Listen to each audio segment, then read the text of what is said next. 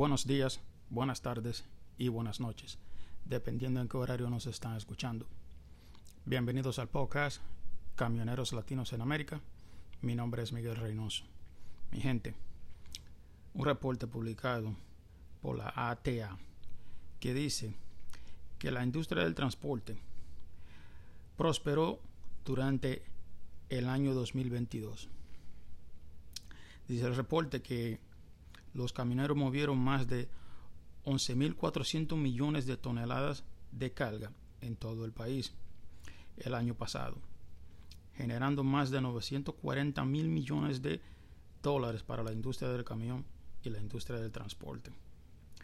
La Asociación de Camioneros Americana dice que el año 2022 fue un año difícil para la industria del camión o para la industria del transporte en muchos aspectos, pero que la industria registró un crecimiento en los ingresos de los camioneros y también de las compañías grandes del país, las cuales muchas compañías aumentaron la flotilla de camiones.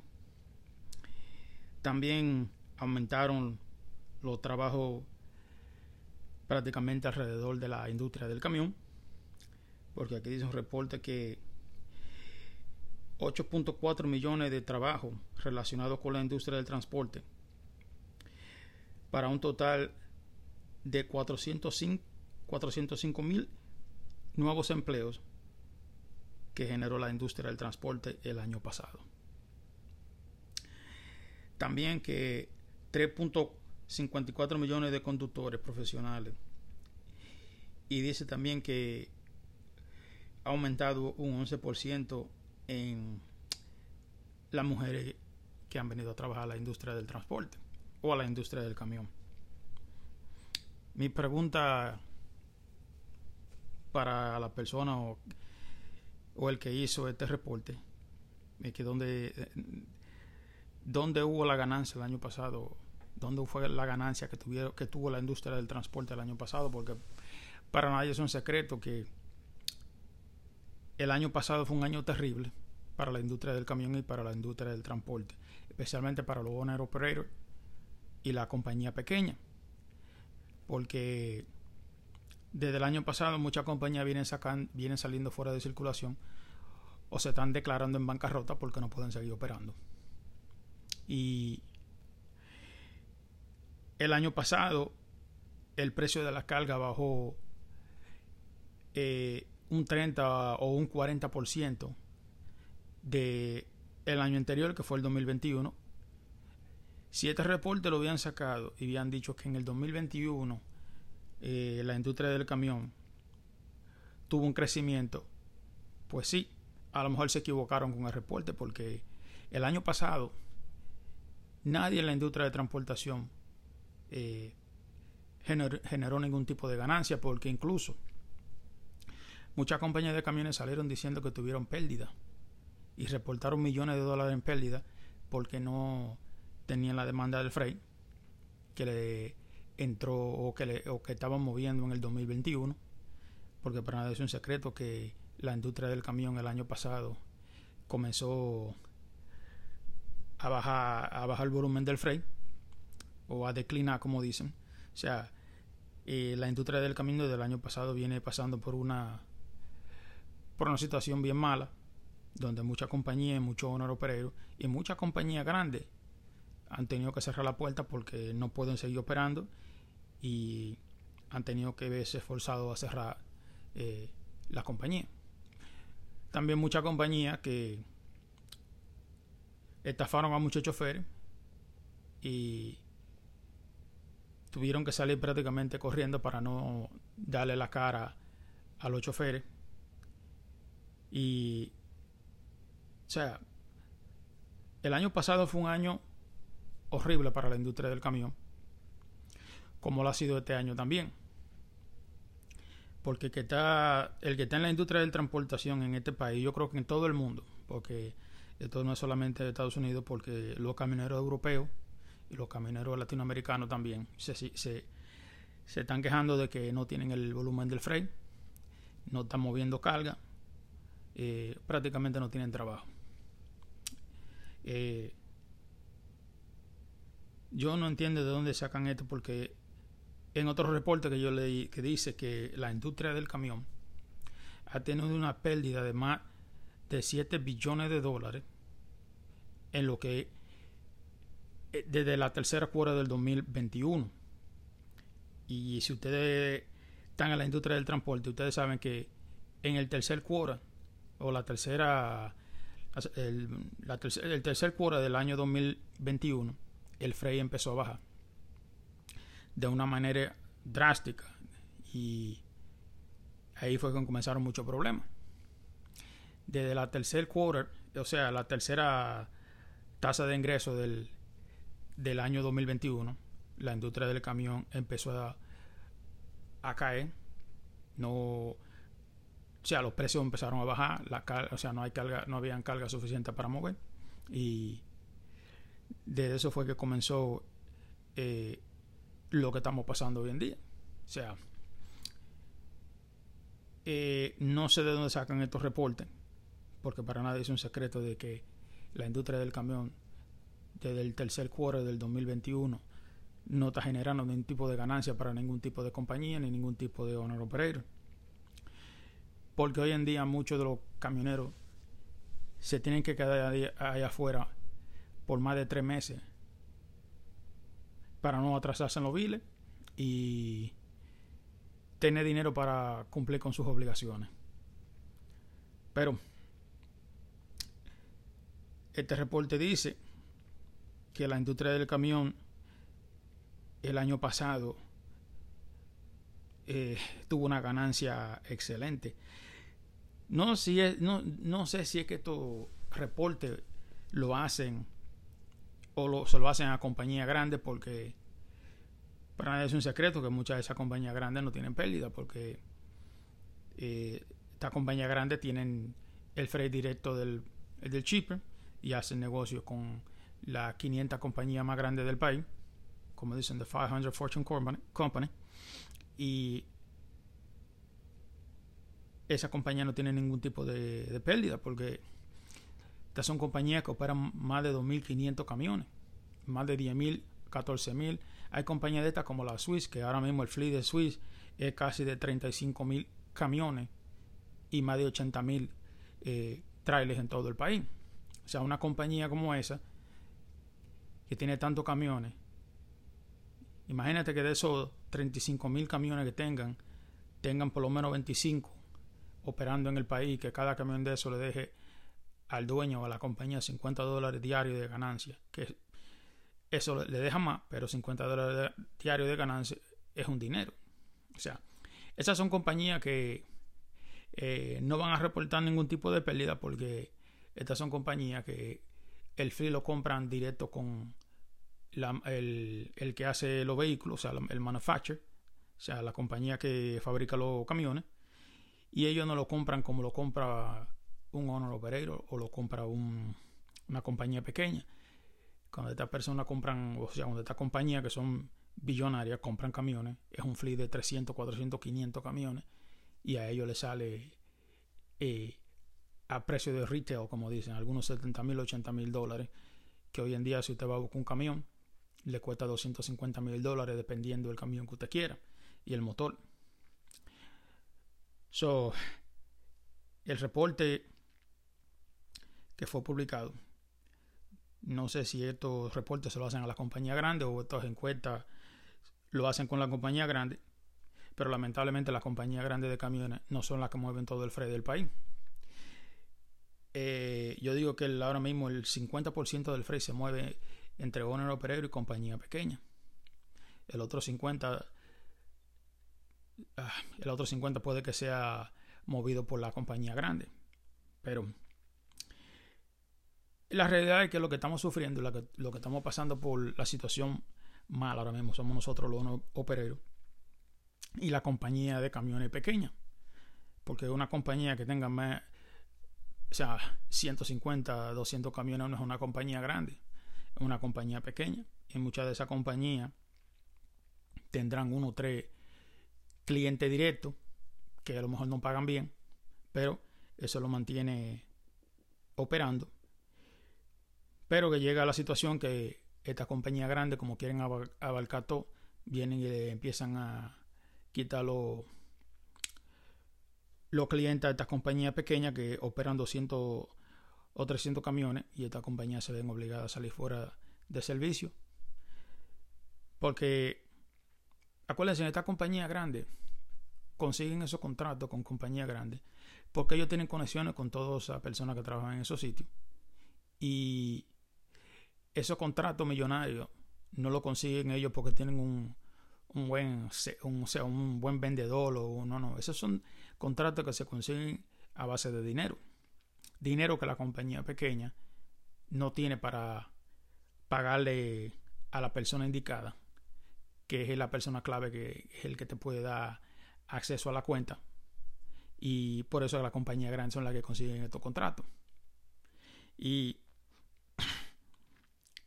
los reportes siempre lo hacen a favor de la compañía grande, pero nunca se enfocan en, los camioneros o en el owner operator o en la compañía de camiones pequeñas, porque eh, para yo demostrar que la industria de transporte está prosperando y está y está siendo fructífera. Pero lamentablemente hoy en día las compañías de camiones no están siendo fructíferas. Y no estoy hablando de la compañía grande de camiones, porque lamentablemente usted no puede comparar una compañía grande de camión con una compañía pequeña o con un con, una persona que tenga 10, 15 o 20 camiones o un camión o un honor operero. O sea, eh, una persona que está operando un solo camión hoy en día, lo que está pasando es muchas dificultades para pagar su bill y para conseguir cualquier tipo de ingreso porque eh, el freight en el piso. Y lamentablemente no hay freight para mover, o sea, no hay carga para mover. Y la carga que están disponibles no pagan. pero no sé de dónde, de dónde esto en 940 millones de dólares para la industria del camión. Supuestamente este reporte 940 mil millones de dólares produció la industria del camión el año pasado.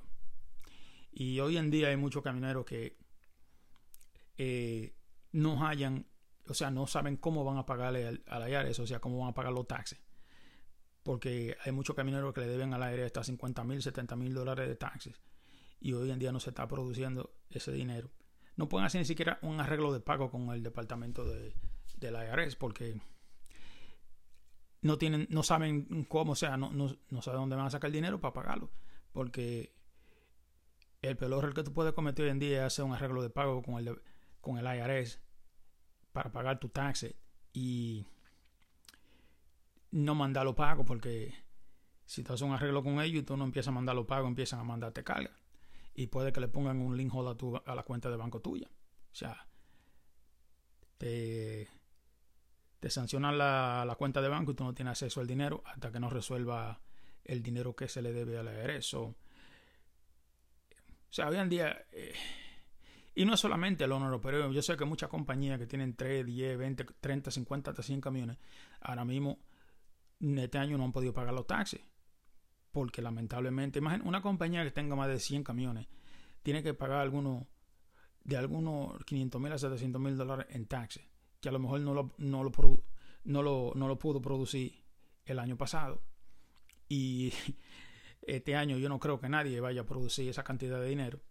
So, lamentablemente la situación sigue empeorando y estos reportes lamentablemente no son no son como dice real porque ¿dónde está el dinero?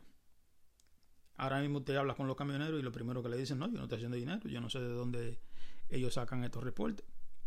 Porque en lo que va de este año, eh, nadie, nadie ha producido dinero. en verdad no sé de dónde ellos sacan eh, estas, estas encuestas porque incluso ellos mismos se contradicen en, las encuestas porque hay, hay aquí otra, uh, otro reporte que salió que dice que un punto 18.3% de conductores han identificado que en lo que el año en, lo que, en, lo, en el pasado año tuvieron una pérdida de más del 70% y que en lo que va de este año ya tienen una pérdida de más del 60% y la única solución para esta compañía o para estos individuos es declararse en bancarrota para no porque no pueden pagar ni siquiera no le pueden pagar ni siquiera a los choferes y no pueden hacer ningún tipo de arreglo de pago con el, eh, con el IRS y la única opción que tienen es declararse en bancarrota. So, yo no entiendo cómo si las compañías se están prácticamente yendo a bancarrota para no tener problemas con el IRS. Estos reportes salen diciendo que hubieron 940 mil millones de dólares de ganancia para la industria del transporte el año pasado. Porque señores, ahora mismo el, el que está flotando en el país eh, es freight que viene de México, eh, o sea, cargas que pasan de México para Estados Unidos y la poca carga que hay aquí. Y gracias a Dios que tenemos la frontera con México porque la carga que, entra de México, como muchos camioneros de México no pueden operar en el país, pues la que no pueden la pasan a, lo, a la frontera de México con como Laredo, el, el Paso, Nogales, o sea, toda la frontera de Estados Unidos y de ahí están saliendo cargas que se pueden mover en el país. Ellos hay camioneros mexicanos que entran al país, pero son muy pocos. Eh, son muy pocos y porque de Canadá, de Canadá no se saca nada, señores. Canadá simplemente, para Canadá lo que van a llegar, de Canadá son muy pocas las cargas que entran de Canadá a Estados Unidos. La mayoría, o sea, el freight que más entra a Estados Unidos con viene de México o de los países suramericanos que lo transportan a México y de México lo transportan a Estados Unidos. Pero lamentablemente ahora mismo no lamentablemente no, no, no hay carga y el sistema del freight está en el piso y no, no, no, sé en verdad hasta dónde la situación va a llegar, pero eso es lo que está pasando de fuera. En otro, en otro reporte aquí, que el Departamento de Transportación había enfocado prácticamente, se, había enfocado en, en hacer inspecciones con la compañía de camiones de mudanza en todo el país, porque en el verano es donde más eh, demanda de mudanza hay en el país. Pues otra investigación, otro reporte que salió que dice que otra investigación que hicieron en 16 estados diferentes y llevó a la captura de 100 compañías de camiones que estaban haciendo fraude a, los a los clientes, incluyendo brokers yo no sabía que habían brokers que se dedicaban a, hacer mudanza, pero para mí simplemente es la compañía de, de camiones de mudanza, pero parece que hay brokers que hacen también este tipo de, de trabajo. So, incluyendo brokers y compañías de camiones, el Departamento de Transportación puso fuera de servicio eh, 100, entre broker y compañía de camiones pusieron 100 individuos fuera de servicio por eh, estafa, fraude y por quedarse con propiedad de, los clientes y exigir por más dinero para entregarle a esta persona su mercancía. Porque hubo un reporte que la, la compañía de mudanza estaban, se estaban, o sea, estaban secuestrando, o sea, hostes, como dicen, secuestrando eh, la mercancía de muchas personas y le estaban exigiendo por más dinero, o sea, cosa que es ilegal porque yo no entiendo cómo usted va y, y le ofrece servicio a una persona de mudanza y antes de que usted le entregue la pertinencia, usted le está cobrando más dinero por cualquier razón que le haya pasado a su camión en el camino y esa y esa fue, fue esa fue una de, de las razones que el Departamento de Transportación eh, abrió esta investigación en todo el país, donde llevó a la captura de 100 compañías y brokers que estaban operando de una manera fraudulenta y estaban estafando al público. Señores, eh, que yo, no entiendo la avaricia de la gente, pero lamentablemente eh, esas son cosas que pasan diariamente en la industria de transportación, no solamente con la compañía de camiones, con los con la o sea con nosotros los owner opereros también porque hay muchas ocasiones de que muchos owner opereros son estafados por unos charlatanes que se hacen pasar como que son los brokers y lo que están haciendo es como dicen aquí double broker o no sé cómo se dirá double broker en español o sea doble bloqueando la, la carga eh, para que para no pagarle al chofer y esto es algo que día a día está pasando fuertemente, especialmente con la situación hoy en día como está, que todo el mundo anda buscando cómo hacer dinero. Y como siempre, pues buscan la manera más fácil y la industria que sea más fructífera. Porque aunque la industria del camión esté en el piso, como quiera hoy en día la industria del camión es una industria que genera dinero. Ahora mismo muy poco lo que está generando, pero genera dinero. Pero pero así, así son las cosas hoy en día que está pasando con la industria del camión. Y señores, también otra cosa, eh, eh, el Departamento de Transportación quiere también, eh, supuestamente en este reporte dice que ellos quieren escuchar peticiones del, del público. No sé si ellos se refieren a, los choferes o al público en general sobre la propuesta que tiene el, secretario del Departamento de Transportación de controlar los vehículos comerciales a 60 millas por hora. Lo que dice al público, el problema, señores, es que si es al público que le van a preguntar, el público no sabe de transportación. O sea, quien ellos tienen que preguntarle es al camionero y a la industria de transporte, no al público porque muchas veces esta, estos políticos quieren hacer, como dicen ellos, un, o sea, una, una, un sit down meeting, o sea, sentarse con el público para preguntarle al público qué ellos opinan de una propuesta que ellos tienen para controlar la industria del camión. El problema es que yo no sé por qué ellos hacen estos sit down meeting con gente que no sabe nada de la industria del transporte. Pero esa es la que hay. si usted quiere más información sobre esa información, vaya al FNCSA y ahí está el artículo. Y si usted es de la persona que le gusta escribirle al gobierno, pues esa es su oportunidad. Pero eh, la propuesta de las 60 millas por hora, ellos quieren, especialmente el, secretario de Departamento de Transportación, quiere enforce esa ley a como de manera y lo más rápido posible porque ese es el gol que él tiene, o sea, su, su meta. Pero, pero así es el, el departamento de trabajo en cuanto se trata la industria del camión.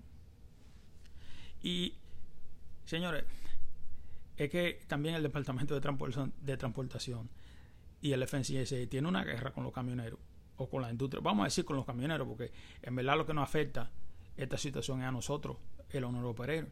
A la compañía grande esto no le afecta de ninguna manera, porque la compañía grande tienen abogados y tienen personas expertas y tienen personas que están simplemente están dedicadas simplemente para eso, para resolver cualquier problema o cualquier tipo de nueva ley que el departamento de trabajo eh, ponga en, o sea ponga, ponga vigente o en regla porque muchos de los opereros, señores, cuando el departamento de transportación, si usted quiere, usted le puede preguntar, haga una encuesta usted me pregúntele a muchos owner opereros si ellos saben cuáles son las nuevas leyes que pasó o que están en vigencia que el departamento de transportación y el FNCSA han puesto y ninguno le sabe contestar porque el camionero no está pendiente hasta escuchando o averiguando cuáles son las reglas que pone el departamento de transportación porque nunca va a tener tiempo para trabajar.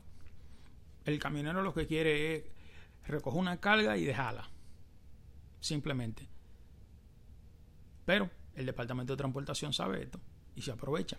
Entonces dice, implementamos, eh, implementamos leyes y reglas, pero el que más, o sea, el, el que más vulnerable, está allá afuera para la, para las reglas del transporte es el owner operador y es el que menos acceso y el que menos anda buscando información sobre la industria del camión o sobre las reglas que ponen para la industria del camión. Las compañías grandes tienen personal para eso, las compañías grandes tienen abogados, tienen personas que trabajan en, en, en los departamentos de permiso y de seguridad que ellos tienen, simplemente para que la compañía cumpla con la ley nueva del Departamento de Transportación. Pero un owner operator no se puede dar ese lujo porque el owner operator, como dije anteriormente, lo que quiere es recoger una carga y dejarla.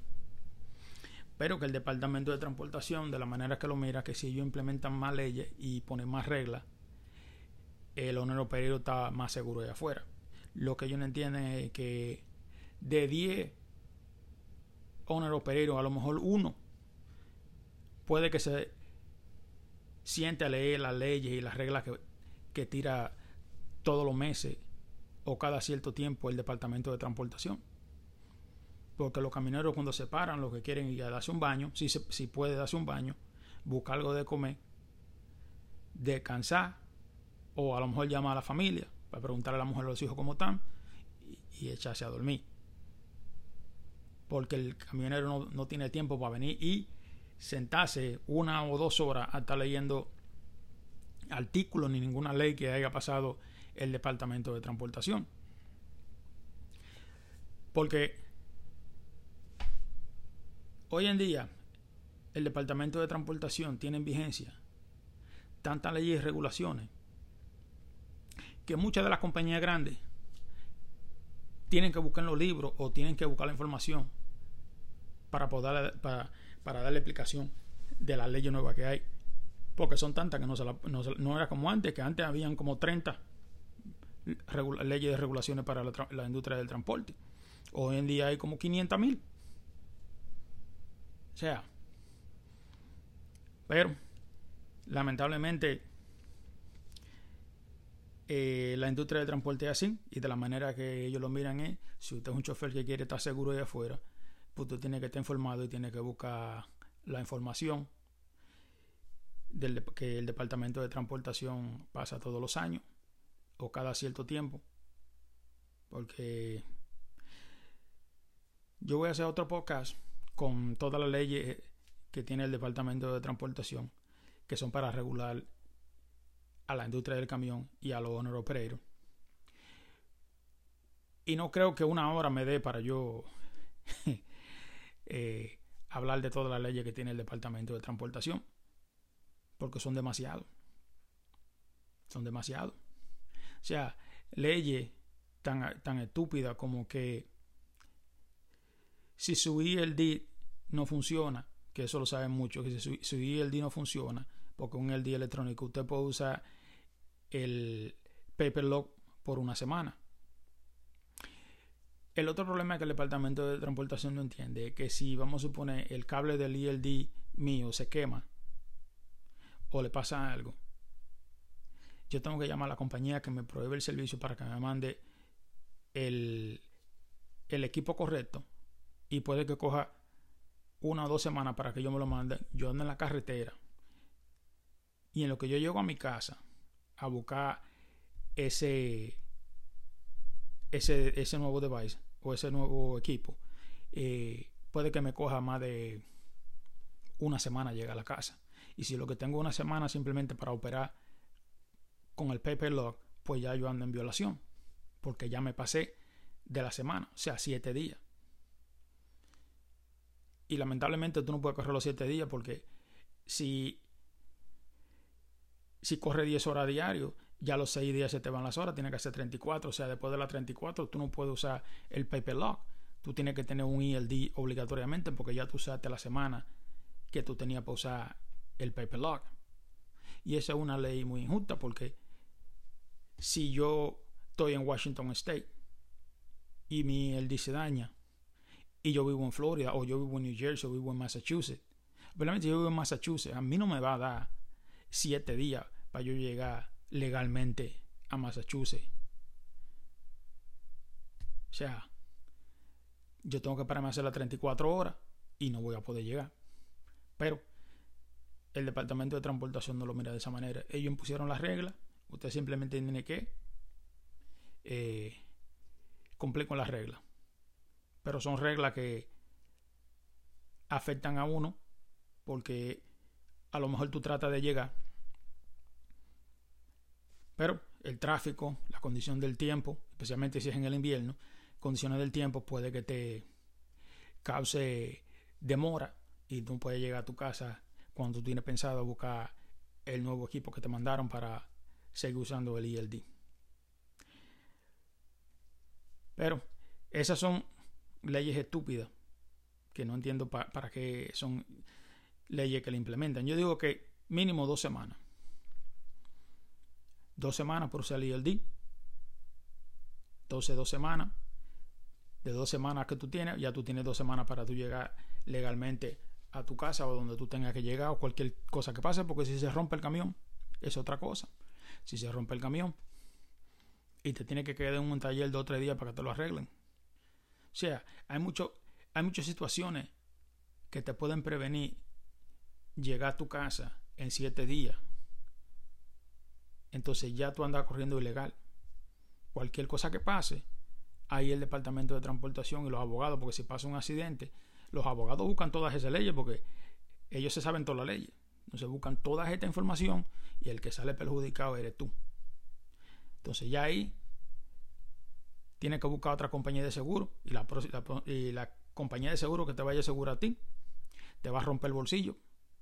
Porque como tuviste un accidente o cualquier problema con el departamento de transportación, el seguro tuyo va a subir para arriba.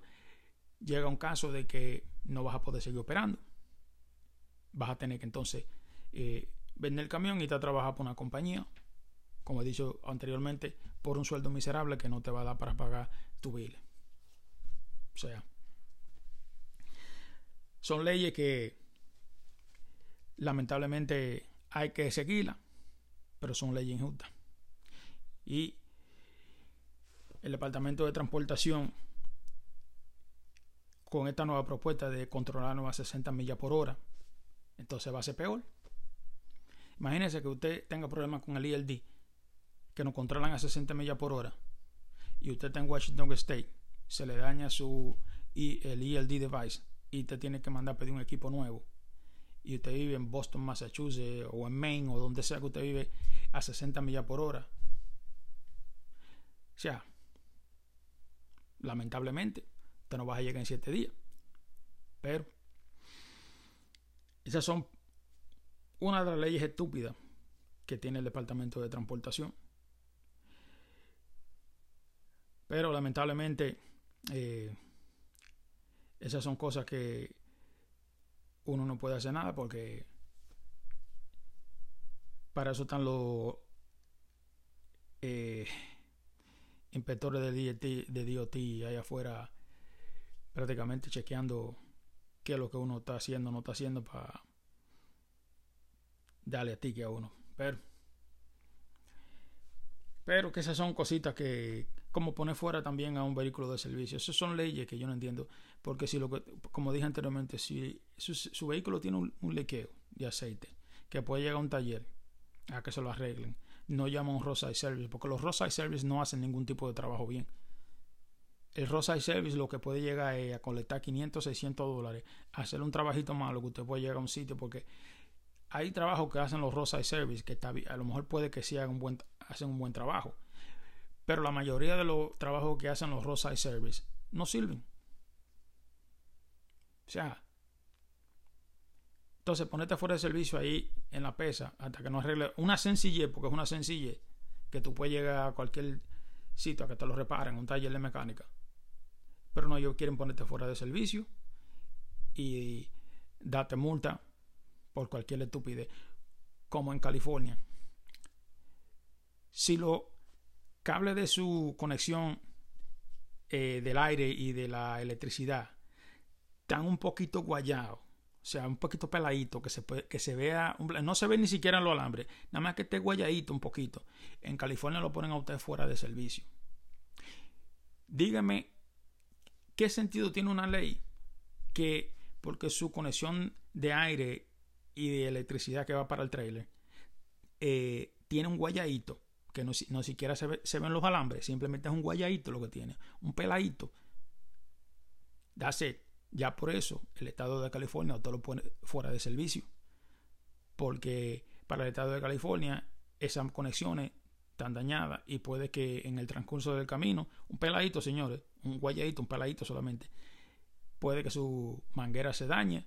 Esas son mangueras que cuando usted da vuelta y a veces está dando una vuelta, lo que sea, se doblan, se estiran y no se rompen por un guayadito, un peladito que tenga.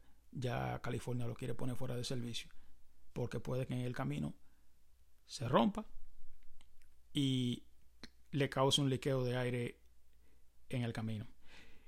Que sinceramente no va a pasar. Eso es de mil a una que puede que pase, pero que eso no va a pasar. Es un peladito lo que tiene. A lo mejor usted mismo poniéndola con, con, el mismo chasis del camión, pal, es un peladito, ya por eso tiene que cambiarla. O sea, esas son leyes estúpidas que tiene el Departamento de Transportación. Y el problema es que cada estado tiene leyes de, transportación diferente. O sea, no es una ley general en todo. Cada estado, cada departamento de transportación de cada estado tiene ley diferente. Como el estado de California, que tiene muchísimas leyes, que tú no puedes tener el camión prendido cuando está descargando, está cargando, porque tú no puedes estar idling, o sea, para no contaminar el aire.